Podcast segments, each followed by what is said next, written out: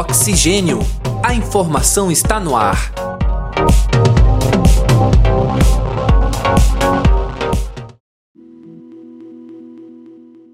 Olá, caros ouvintes. Estamos iniciando agora mais uma edição do podcast Oxigênio. A informação está no ar. Aqui ao meu lado neste programa está a acadêmica de jornalismo Cibele Santos. Olá, Cibele, seja muito bem-vinda. Olá, André, muito obrigada. Olá, caros ouvintes, sejam muito bem-vindos a mais um episódio do Oxigênio Podcast. Como organizar as suas finanças? Em meio a tantos compromissos, com a correria do dia a dia e prazos sempre apertados, além do orçamento muitas vezes limitado, em alguns momentos fica difícil manter a economia pessoal em ordem. Por isso, estamos aqui para falar sobre um assunto de grande importância para todos nós: a educação financeira. E quem nos acompanha nessa conversa é o professor Crisanto Soares Ribeiro. Seja muito bem-vindo, professor. É, bem-vindo, eu agradeço pelo convite, tá? E teremos aqui a oportunidade de fazer um bate-papo bem legal sobre educação financeira. É isso aí. E para começar esse nosso papo, é, professor Crisanto, eu gostaria de saber o que é educação financeira. A questão toda da educação financeira é justamente o quê? Um conjunto de conhecimentos que me permitirão uma vida mais equilibrada. Professor, é, quais são os benefícios da educação financeira? Que diferença ela pode trazer nas nossas vidas e que resultados práticos ela nos traz? É, André, a questão prática tá, é realmente assim: menos estresse, menos tensão, menos ansiedade. Tá, todos nós, com um pouco de planejamento, conseguiremos obter resultados. É claro, de repente, um de, uns de nós é, conseguiremos em um ano, outros em dois, outros em dez. Mas se planejarmos, todos nós podemos fazer aquela viagem dos sonhos, aquele curso, muitas das vezes no exterior ou em outro estado, né? comprar um carro, de repente um imóvel. Então, são situações aí do dia a dia talvez ao ouvir o, o, termo financeiro, muitas pessoas associem a economia, aquela coisa mais chata, mais bastante que precisa ter muito conhecimento. Eu queria saber, qualquer pessoa, ela pode aprender educação financeira, principalmente talvez pessoas de orçamento mais baixo, assim, independente do, do quanto ela ganha, ela pode aprender educação financeira? É viável? Olha, é extremamente viável. Inclusive, nós temos aí uma série de exemplos de ONGs que atuam aí em comunidades carentes, espalhadas pelo Brasil afora, orientando tá, as pessoas. Né? Porque assim, ó, a questão do orçamento, né? Ora, é o mesmo que a gente dizer, né? Que cada um sabe aonde o calo aperta. Né? Então eu simplesmente vou procurar fazer o quê? Ora, se eu ganho um salário mínimo, eu tenho que fazer todo o meu planejamento dentro de um salário mínimo. Se eu ganho 10 mil, eu vou fazer o meu planejamento dentro dos 10 mil. Legal. É, professor, é, como é que alguém pode começar a estudar a, a, educação financeira? Né? Onde é que a gente pode encontrar materiais de estudo? É, indicações? Como é que a gente tem acesso a isso? Olha, é, várias instituições e o Banco Central tá, do Brasil tá, é, já vem de a longa data, a Comissão de Valores Imobiliários, inclusive tem portais com várias dicas, apostilas. Ora, na área privada, o, o Infomoney, tá, que é um site de informações financeiras, tem uma série de cartilhas, e-books, que você pode baixar gratuitamente sobre os mais diferentes assuntos, tanto os mais simples quanto os mais complexos. Inclusive, há alguns anos atrás, uma professora pedagoga de São Paulo, a Márcia Aquino, ela desenvolveu um conjunto de histórias em quadrinhos tá? é, em conjunto com o Serasa inclusive histórias bem interessantes do tipo nem tudo que quero posso, saber esperar, o valor do dinheiro, porque muitas das vezes, principalmente a turminha mais nova, né, é muito comum a gente ouvir assim: "Ah, pai, passa o cheque, passa o cartão", né? Ora, só que eles se esquecem que para mim passar o cheque, para mim usar o cartão, eu, num momento futuro, eu vou ter que honrar aquele compromisso. Vou aproveitar que ele deu o exemplo dos livros, assim, é, é possível pensar no ensino de educação financeira para crianças e jovens e como isso pode influenciar eles no crescimento, assim, como eles vão crescer para se tornar melhores adultos no futuro. Olha, eu acho que isso aí é fundamental. Inclusive, assim, ó, é, existe uma proposta no Plano Diretor de Mercado de Capitais, que foi desenvolvido há alguns anos pelo, pela hoje B3, que é a Bolsa de Valores né, brasileira, de que todo e qualquer curso de ensino médio e graduação tivesse uma disciplina que versasse sobre finanças pessoais. Porque muitas vezes nós temos aí excelentes médicos, excelentes advogados, excelentes engenheiros, arquitetos, mas no trato financeiro são uma temeridade. E se eu começo, inclusive, lá desde os pequenos, eh, trazendo aí conceitos, como eu disse, né? O saber esperar, o valor do tempo no dinheiro, do dinheiro no tempo, melhor dizendo, são situações que aqui a gente vai, ele começando a planejar.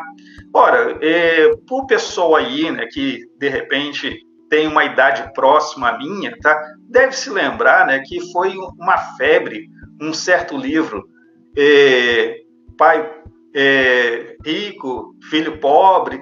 Gente, olha, você vê, mostrando lá e traz uma série de exemplos, tá? é claro, na realidade norte-americana, mas uma série de exemplos que simplesmente demonstram o quê? Que é aplicável mesmo para criança pequena.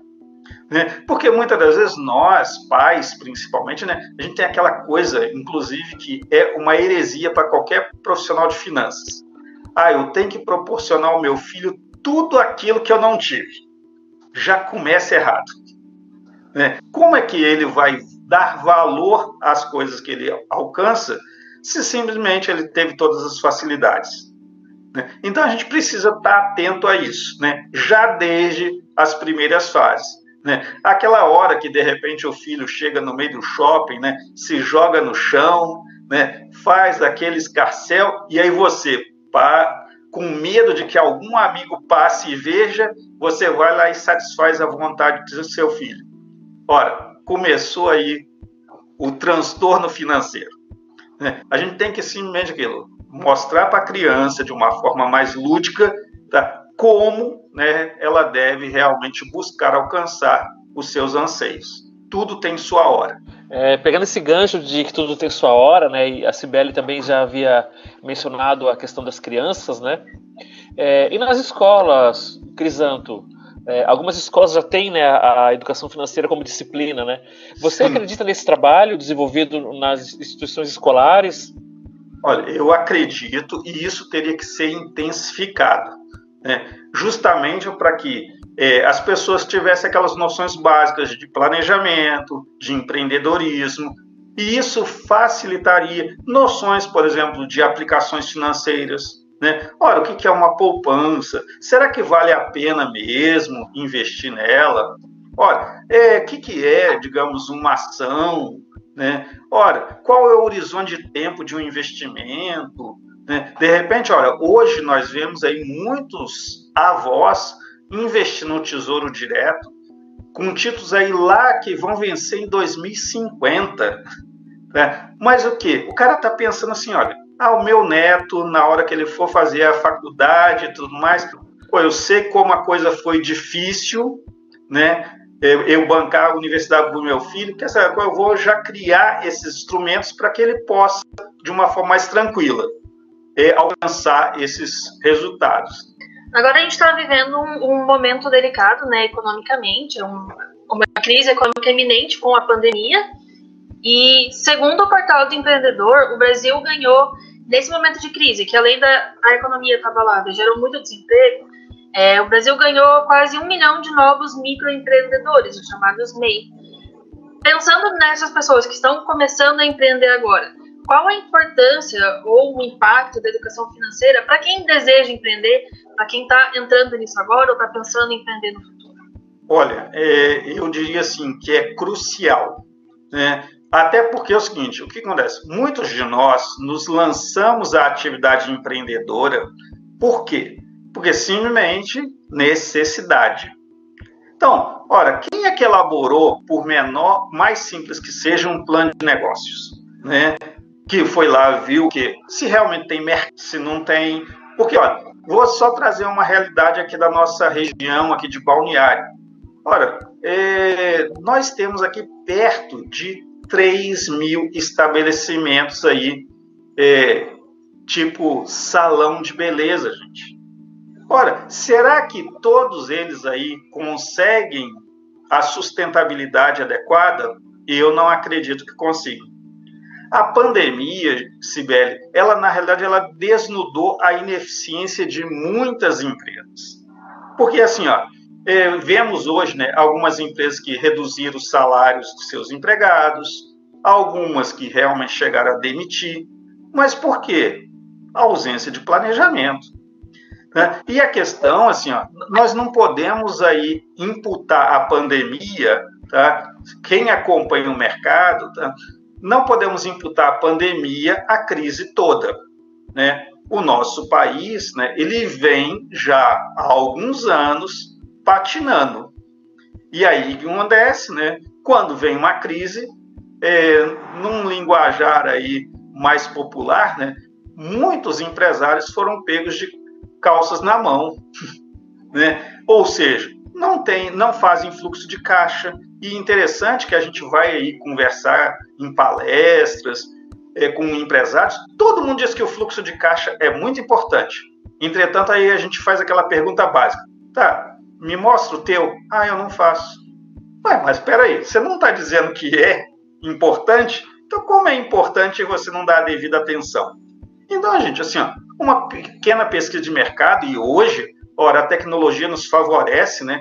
Você usa aí uma série de ferramentas do Google Docs, Survey, é, SurveyMonkey e outras ferramentas mais que você faz lá questionários, inclusive de forma gratuita, né? e dispara aí para 100, 150 pessoas, para você ter uma noção. Será que vale a pena eu montar aquela lanchonete, aquele restaurante, aquela clínica de estética, aquele escritório de designer?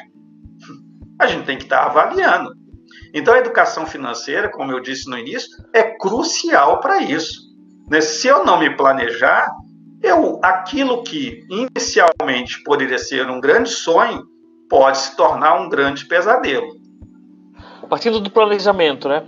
É, para que a educação financeira realmente dê resultados, a pessoa precisa ter foco, disciplina, precisa ter Sim. mudança nas suas atitudes. Olha, eu diria assim, ó, que o principal de tudo isso é disciplina. Então, por exemplo, nós estamos agora, né, nos aproximando aí, né, já estamos aí adentrando o último trimestre do ano. Então, o que, que a gente deveria fazer, né? Isso a nível pessoal. Ora, é, se eu sou casado, tenho filhos, né, uma companheira, olha, chamar todo mundo na mesa, ó, peraí, vamos colocar aqui no papel, tá? Ou, né, lá vamos fazer uma planilhinha no Excel, tá? Ora, vamos colocar aqui quais são os nossos gastos, quais são as nossas prioridades. Pô, será que vai dar para fazer tudo? Opa, não, aí eu vou ter que selecionar alternativas mas eu tenho que trazer tá, para que a gente, como eu estava conversando é, antes da, de iniciarmos aqui o nosso bate-papo, olha, nós temos 70 milhões de brasileiros endividados. Tá? Então a gente precisa o quê? Sentar e convidar os nossos filhos, nossos companheiros, para sentar à mesa e olha, vamos anotar tudo aqui.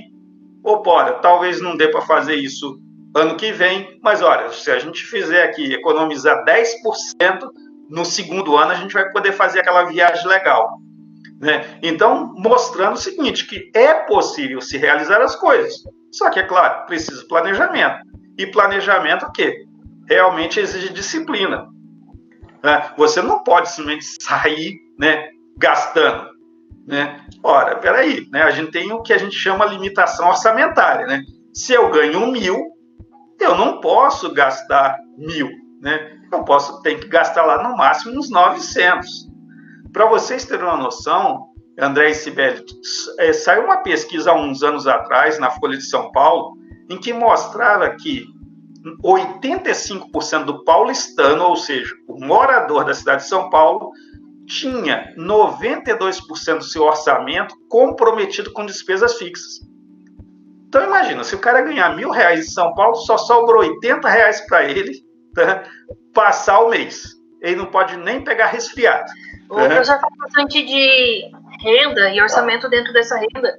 A gente tem muitos casos de pessoas que, para tentar encaixar as dívidas na renda que tem, ao invés de planejar, elas vão lá e conseguem dois, três empregos, acabam entrando numa exaustão para tentar contornar essa dívida trabalhando mais para receber às vezes não o suficiente. Será que caso essas pessoas tivessem acesso à educação financeira, não seria muito mais válido ela só aprender a planejar ao invés Sim. de matar de trabalho? Porque a gente entra numa fase que está todo mundo tão exausto, não só agora, mas a gente vem de anos dessa mentalidade de trabalhar, trabalhar, trabalhar para no futuro descansar. É, né? e aí uma das coisas, Sibeli, que a gente tem que lembrar é o seguinte: um, uns conceitozinhos básicos que já vêm lá desde os primórdios da humanidade, né? O que é necessário e o que é supérfluo, né? Peraí, será que eu preciso ter carro? Se de repente eu moro do lado da Univale, tá? E é o meu único trabalho? Olha, aí de repente, olha, eu tenho amigos que, por exemplo, venderam seus carros, moram em Rio e São Paulo, venderam seus carros e usam Uber.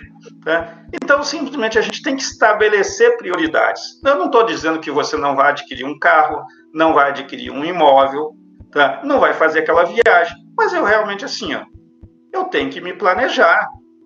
Tá? Eu posso realizar quaisquer coisas, só que, muitas das vezes, alguns de nós o faremos isso num horizonte de tempo de um ano, outros levarão dois, outros levarão cinco, outros levarão dez.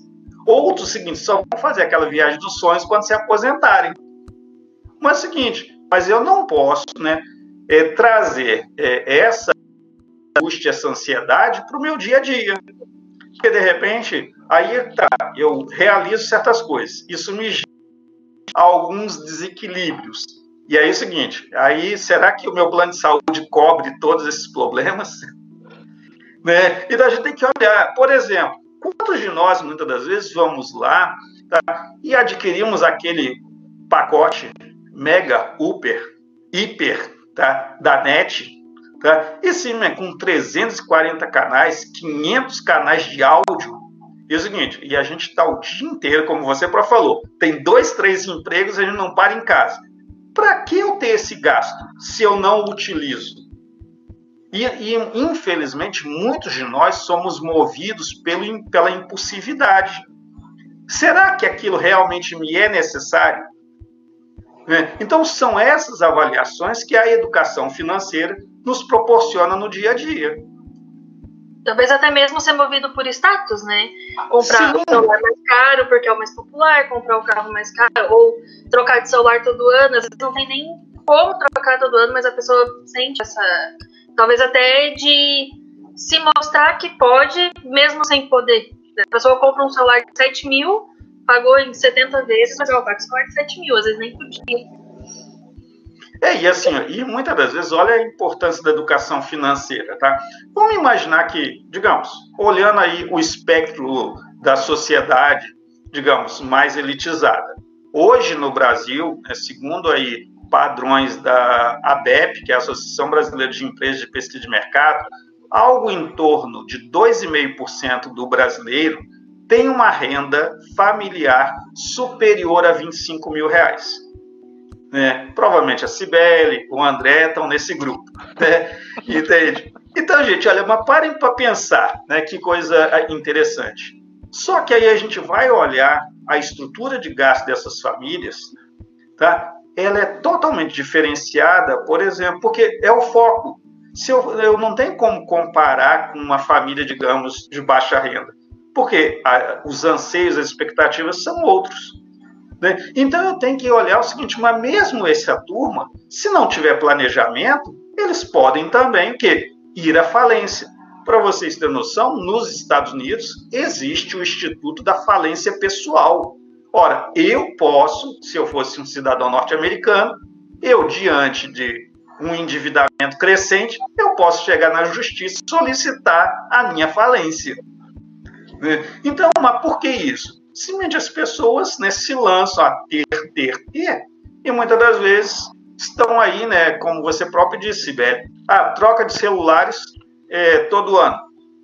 Né? E aquela questão, gente, que a gente tem que ver assim, qual é a real necessidade? Porque, por exemplo, né, vamos imaginar assim, um aluno da universidade.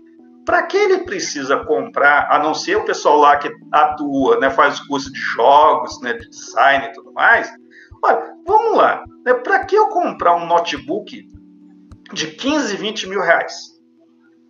Para fazer é, resenhas, resumos, né? Pô, eu não preciso de um, de um equipamento desse. Agora não. Ah, eu vou trabalhar com design gráfico, design de interiores. Ora, eu preciso de, de um computador, de um notebook mais robusto. Então, eu tenho que avaliar. Mas eu não posso simplesmente ficar assim, não, vou comprar aquele porque eu tenho que dizer, olha, o meu celular é o iPhone 50. Tá? Ora, você só tem um iPhone 5, 10, 11. Não, eu tenho que olhar assim, peraí, aquilo me é realmente necessário? Atende às minhas necessidades? Ok. Eu tenho aqui a título de ilustração, eu tenho um amigo no Rio, tá? É, também professor, né, de longa data, né, é, de uma das instituições mais conceituadas, que, para vocês terem noção, ele está casado há 40 anos com a mesma pessoa e nunca tiveram carro e nunca tiveram apartamento. É claro, ele está num, num ponto fora da curva. Né? Ele tem recursos aplicados na bolsa e simplesmente o quê? Ele paga aluguel. Ele loca o carro quando necessário. Né? E aí fazem né, outras coisas que eles estabelecem como prioridades. Então, como eu volto àquela tecla, né? Planejar é sentar, colocar no papel. Olha, quanto eu ganho? Quais são os meus gastos? Ora, se eu pretendo fazer algo, aonde é que eu posso cortar? E o lado mais interessante dessas planilhas, sabe que é, Sibeli e André? É que você de repente começa a perceber, pô, mas peraí, a água disparou, a energia disparou. Mas pô, foi justamente aquele mês que eu estava viajando, estava fora. Aí você vai descobrir que tem um, um vaso sanitário que está com problema de, de água, tá, uma torneira que está pingando, é um aparelho que está roubando energia. Aí você vai lá, ajusta isso e de repente você começa a ver que pô, tá sobrando lá 50, 100 reais no final do mês. Ora, no final de um ano é 1.200 reais. Né? Já dá para fazer alguma coisa diferente. Então, tudo que a educação financeira nos proporciona. Maravilha. Eu vou fazer uma pergunta, mudar um pouquinho de assunto, tá. perguntar sobre um tema que angustia muitas pessoas, né? Uhum. É, Crisanto, pessoas que têm dívidas, qual e pessoas que têm dívidas e querem organizar a sua vida financeira, quais as primeiras providências a serem tomadas? Olha, uma primeira, eu entendo assim, que uma primeira ação é o seguinte: ah, eu tenho um carro Olha, ah, aquele carro me é necessário, só que de repente eu posso tentar trocar por um carro de menor valor e aquela diferença que eu, eu conseguiria na venda do carro ou na, venda, na troca de um apartamento tá, ou uma casa, eu usaria para quitar. Ora, mas imagina que eu não tenho essa condição. Então, o que, que eu vou fazer então? Eu vou pegar, vou sentar na instituição financeira, tá? e vou tentar renegociar essa dívida. Né? Porque muitas vezes que eu posso parcelar isso em mais tempo e estanco o problema. Né? É, é claro que aí isso entrar numa questão aí muito peculiar que é o orgulho, né? Eu vou ter que aprender, baixar o meu padrão de renda, de vida durante um determinado tempo. Só que qual é o ganho? Ora, mais à frente de repente, você, com a tua vida equilibrada, você vai conquistar aquilo que você deseja. Mas eu acho assim, tá com dívida? Olha, se você tem condições de vender algo que possibilitaria, melhor se fosse quitar mesmo, tá? E aí, acontece, você quitou aquilo, ora, começa a sobrar. E, André, a gente tem que lembrar o seguinte: por mais que a taxa referência de mercado tenha caído aí a 2%, o menor nível histórico, nós temos que lembrar o seguinte: que isso ainda não chegou na ponta. Se nós analisarmos que hoje uma taxa de cheque especial pode chegar a 7, 8% ao mês, não é ao ano. Né?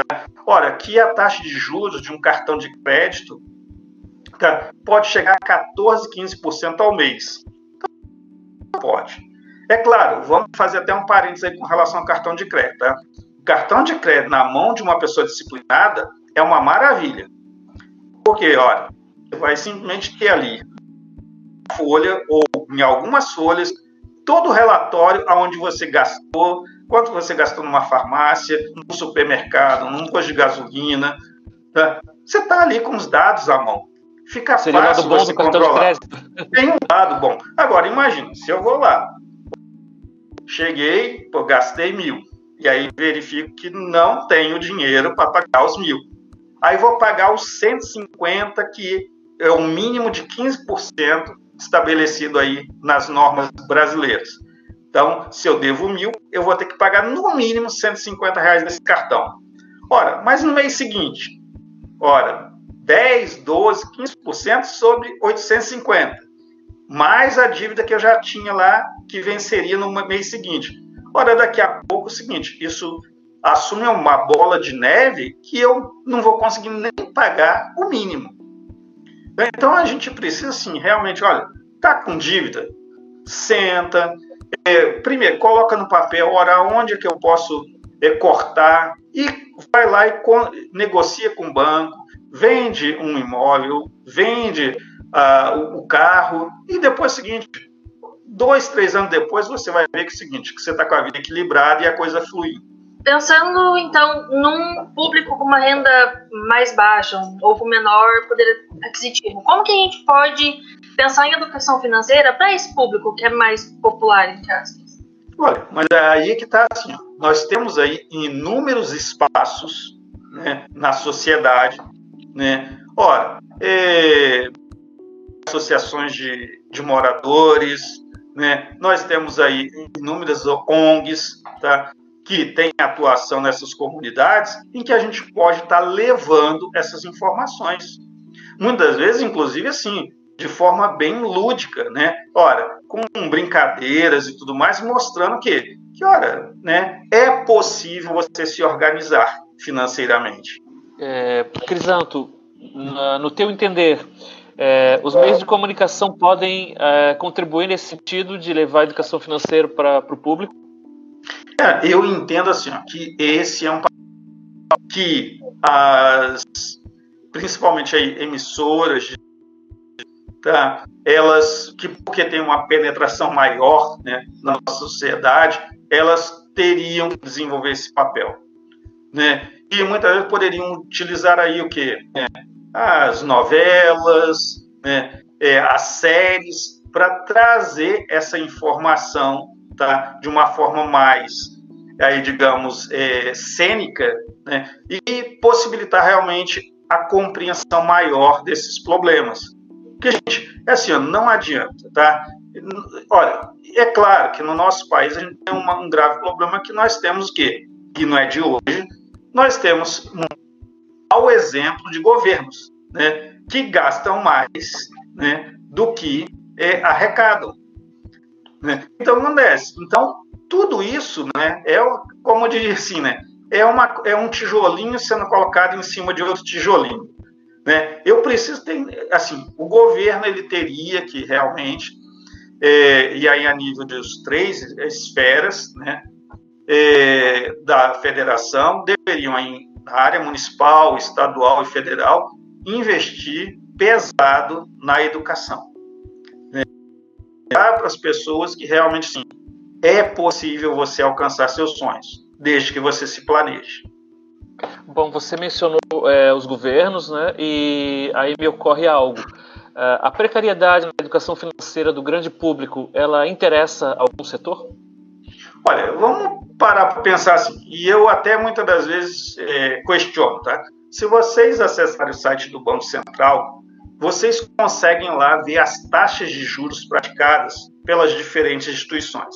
Isso está acessível, não precisa de senha, não precisa de nada. É só ir lá e em estatísticas, taxa de juros.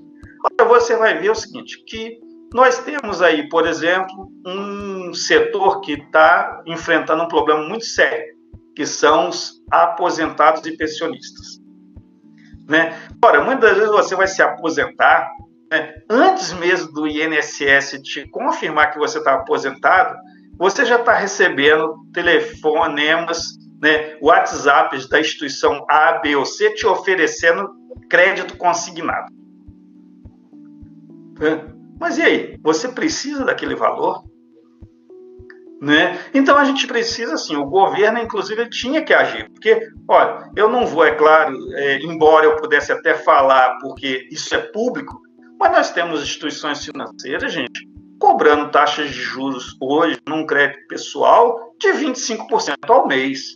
Ora, num país em que nós é, temos aí né, um, uma taxa de juros de referência de 2% ao ano, ora, isso, assim, chega às raias da agiotagem. Né? Então, o governo teria que ter uma atitude mais incisiva para isso. Né? Só que aquele negócio, o mercado financeiro, gente, ele na, desor na nossa desorganização. Quer dizer, ora, aquela pessoa que não vai usar o cheque especial, que não vai ficar no rotativo do cartão de crédito, isso não é interessante para o mercado financeiro, que ele ganhe em cima dos juros. Né? Então, se a gente não tiver essa mudança comportamental, fica complicado. E o governo ele pode ser um indutor dessa mudança. Maravilha, professor Crisanto. É, nós agradecemos imensamente os esclarecimentos, é, a ênfase na necessidade de organização, de disciplina e na mudança de atitudes e hábitos. E fica aqui o nosso agradecimento também a você que nos ouve pelas nossas redes e que está sempre conosco. É isso aí, muito obrigada, professor, por toda essa, essa iluminação que nos deu no episódio de hoje. Para você que nos acompanha, não se esqueçam que nós estamos nas redes, como Oxigênio Podcast, no Facebook, no Instagram e no Twitter, é só nos acompanhar. E se tiver sugestão de pauta, pode deixar para a gente também, que no futuro, quem sabe, trazemos para cá. Produção e apresentação André Pinheiro e Cibele Santos. Edição Bruno Portes. Uma produção do projeto de extensão Oxigênio, Central de Podcasts. Universidade do Vale do Itajaí. Escola de Artes, Comunicação e Hospitalidade. Curso de Jornalismo.